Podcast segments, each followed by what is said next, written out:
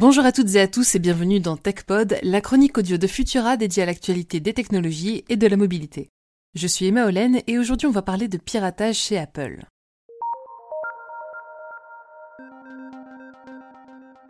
Les Mac et les iPhones sont ce qu'il y a de plus sûr. Pas besoin d'antivirus, ultra sécurisé, il n'y a rien de mieux, c'est le genre de phrase que prononcent les aficionados des appareils conçus par Apple. Et pourtant, contrairement à la légende, Mac et iPhone ne sont pas moins concernés par le piratage que leurs concurrents.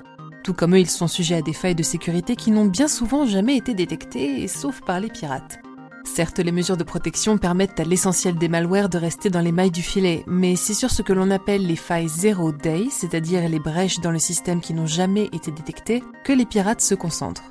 La recherche et la découverte de ces vulnérabilités permettent aux hackers d'installer des malwares et de s'accorder des autorisations pour pouvoir collecter des données ou bien encore pour espionner l'iPhone ou le Mac visé. C'est ainsi qu'il y a quelques mois, une affaire d'espionnage international a fait la une de la presse au point d'engendrer des tensions diplomatiques.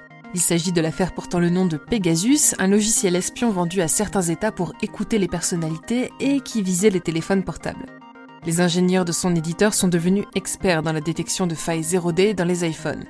À chaque correctif d'Apple, ils s'évertuent à trouver d'autres brèches et ce, avec succès.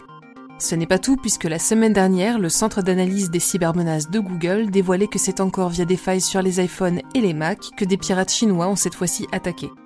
Plutôt que de cibler des individus précis, les hackers ont visé toutes les personnes qui se connectaient sur les médias ou les sites pro-démocratie de Hong Kong. Une sorte de pêche au chalut que les experts en cybersécurité ont baptisé attaque au point d'eau, l'abreuvoir étant les sites en question. Ils ont été piratés et lorsqu'un iPhone ou un Mac était utilisé pour s'y connecter, il était infecté grâce à ces vulnérabilités. Cette affaire s'est déroulée à la fin août et les pirates ont pu exfiltrer des données, réaliser des captures d'écran et même enregistrer les saisies au clavier ou lancer des enregistrements audio. Pour les experts, même si les preuves manquent, ce mode opératoire porte la marque des groupes de hackers chinois généralement commandités par Pékin. Le motif de l'espionnage de masse des appareils apparaît d'ailleurs évident. Depuis, Apple a corrigé ces failles, mais il ne faut pas croire pour autant que les iPhones et les Macs sont désormais immunisés. Il n'existe pas de système informatique sans bug ou dénué de failles de sécurité. Et dans le cas des iPhones et des Mac, le risque vient bien trop souvent de l'utilisateur. Alors que les propriétaires de PC ou de smartphones Android sont sensibilisés aux risques qu'ils encourent et disposent de réflexes de cyberhygiène, par excès de confiance, les fans de la marque à la pomme ont tendance à penser que leur matériel est parfaitement étanche aux différentes menaces. C'est d'ailleurs la raison pour laquelle ils sont préférentiellement ciblés. Pensez donc à protéger vos appareils pour protéger vos droits et votre vie privée.